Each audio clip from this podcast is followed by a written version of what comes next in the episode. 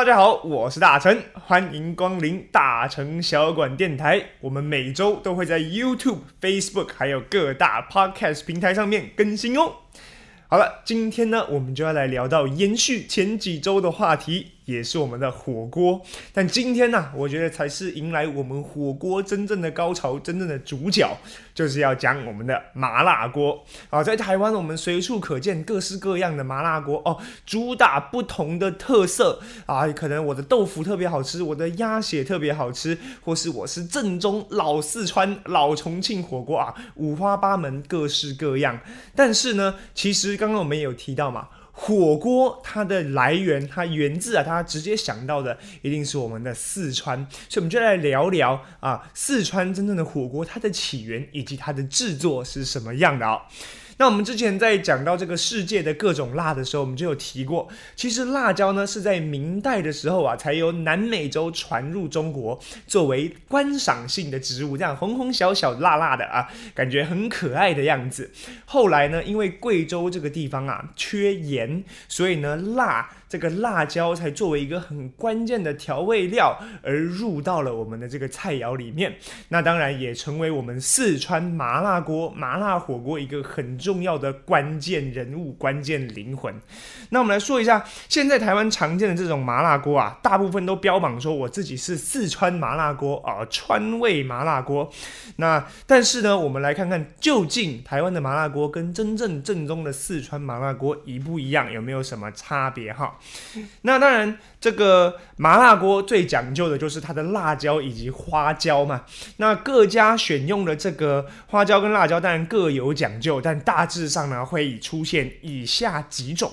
第一种辣椒，而且常常会飘在这个锅上面，我们看到的圆圆的啊，叫做灯笼椒。它呢主要是辣度适中，而且带有微微的甜味的一种辣。那另外呢就是色泽红艳，而且香味啊，辣椒的香非常浓重的。二荆条，最后还有辣度厚重的满天星啊！以上这几种呢都是非常常见的。那最近呢还有一个比较呃怎么说比较火爆啊，本身呢也非常火爆，因为它很辣。目前最辣的品种叫做石柱红。那当然这个可能就比较脱离我们台湾人的口味了哈。那这些风情万种的辣椒呢各有千秋啊，有的属于甜的，有的属于香的，有的属于辣的啊，各有各的功用。然后呢，再添加麻度还有香度的花椒，花椒也分成香的花椒以及麻的花椒这两种啊。当然，各式各样的花椒都会加下去。当然啦，这样子呢，其实就早就脱离了我们这个所谓传统的这个川菜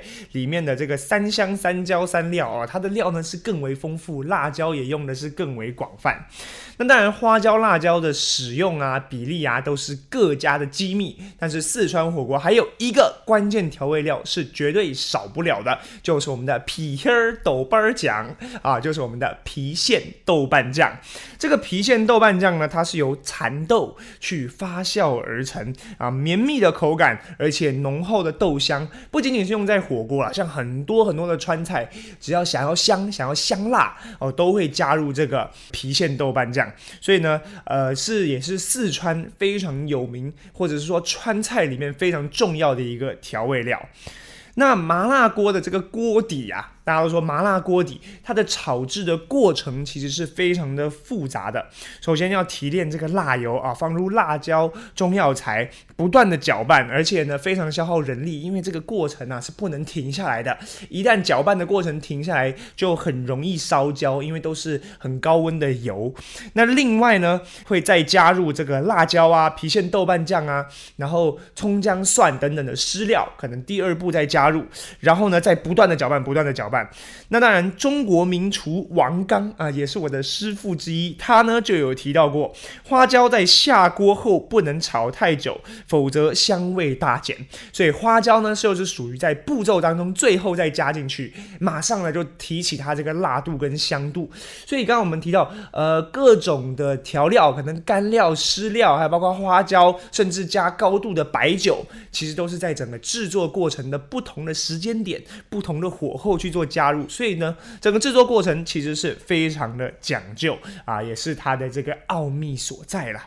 那在四川品尝麻辣火锅呢，有两种蘸料，像我们台湾吃火锅可能呃必不可少的，当然沙茶酱啊等等的。那在稍微比较讲究一点的，台湾也会有就是所谓的油碟。那这就我们要提到四川呢有两种碟，一种叫做干碟，一种叫湿碟。其中这个湿碟呢，就是我们台湾的油碟，以香油作为主料。香油呢，它有几个非常重要的功效。第一个，保护你的胃。第二个降温，第三个它可以去辣哦。以上都是非常需要在吃麻辣锅的时候配合的几个功能，以免伤胃，以免烫到嘴巴。那在香油里面呢，我们会再加入葱姜蒜呐这样子的一些调味料，去让整个香油呢变得非常的香之外，又呃让你可以一口接着一口的吃。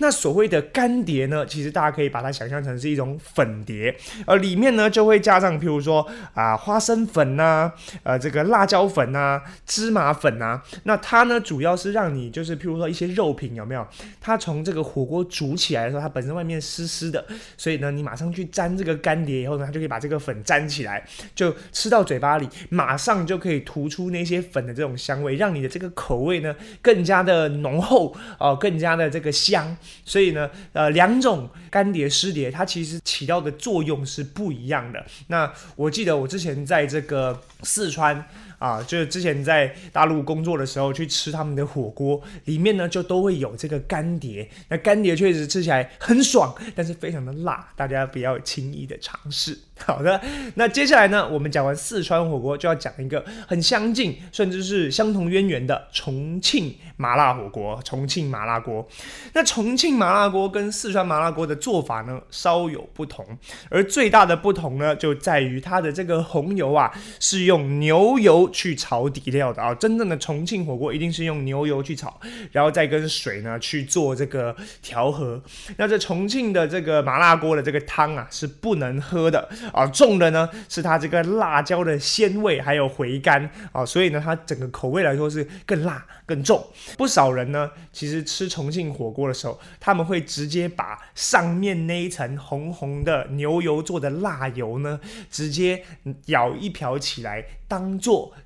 蘸料来吃，那这个做法呢？当然，我们在这个准备资料的时候有看到，我也亲眼见到过。就我之前在这个上海工作的时候，我有一位同事，他就是真正的重庆人。然后呢，他就在我们一次去吃麻辣火锅的时候啊，他就用汤勺去舀了一瓢，就是我们每次吃麻辣锅的时候，上面都有一层红红的这个红油嘛，他舀一瓢放到他的碗里面，然后不管煮每一样料起来，他都沾着这个红油吃，他就。非常的过瘾哈，辣的很爽这样子，所以这确实是重庆火锅的一个特色。那四川或者是说我们刚刚提到这种成都火锅呢，它呢它用的就是菜籽油，所以它的味道会比较细腻、比较细致，跟我们这种比较粗犷，甚至是比较更为怎么讲辣爽辣爽这样子的重庆火锅又不太一样。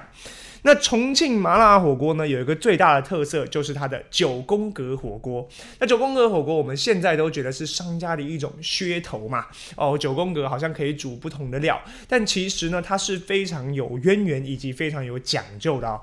这个九宫格，我们可以把它想成一个井字嘛。当然，以前在这个呃，可能一些比较苦工啊，或者一些海港啊这样子的地方，这些工人们呢，他们可能在吃火锅，或者是说比较便利的吃锅的时候，他们没有这么多的资源，或没有这么多的钱哦，一人一锅这么大的锅的汤，所以呢，就变成大家围着一锅。火锅锅底，然后呢，大家每个人买自己的料，一人用一格去算，哎，对不对？哎，我吃这两格，你吃那两格，这样子呢，一锅火锅就每个人都可以分得到。虽然感觉有点不卫生，但是我觉得这个也是呃非常符合当时的一种这种怎么讲，大家同甘共苦这样的一种精神。那大家又可以都吃得很过瘾。那这是九宫格的第一个渊源。后来呢，九宫格真正的吃法，我也听这个重庆人。说过，就是说九宫格里面啊，因为火是从下面往上烧的，所以中间的那一格会温度最高，它会沸腾的最旺，所以中间那一格呢就拿来煮一些要涮的东西，譬如说涮毛肚啊，对，毛肚就是属于呃七上八下哦，十五秒就已经煮好的东西，或者是肉片，哎，对，肉片我们也不要它太老，所以这涮的在中间这一格，然后呢。十字的另外四格就是放一些可能玉米啊、一些青菜啊这样子的一种这个属于稍微需要久煮一点的，因为它温度比较低。那再来呢，最外围的角落的四格就煮那种可能你吃锅的时候第一个放下去的料，但是呢是煮到最后才拿起来的。譬如说什么？譬如说猪脑花哦，譬如说鸭血这种炖不烂，甚至是越炖越香的，我们就把它放在角落的四格。所以这个呢。那就是重庆九宫格这个火锅的一种讲究，不同的料其实是在不同的格子里面去做涮的。那后来就有一个讨论呢，就是说重庆火锅到底算不算四川火锅？那事实上呢，重庆人呢，要是听到说重庆火锅是四川火锅的话，可是会发火的，因为重庆才是真正的火锅发源地。但是重庆在火锅发源的时候，重庆是属于四川的，所以呢，你说是重庆火锅或者是四川火锅，其实都对啦，好不好？大家的火锅都很好吃。那再来呢，我们就要讲到这个麻辣火锅的一个起源呐。我们刚刚提到的这些四川、重庆啊，其实都已经是现代或后来发生的事情啊。那麻辣火锅的起源最早呢，是在清道光年间啊，在长江的这个呃一处小米滩。那大家那时候呢，其实就是一个水，水里面呢煮各种青菜啊，煮各种肉啊，煮各种花椒，然后呢大家就吃的很开心。那因为这个辣辣的这种水煮的料理呢，就越来越红，越来越红。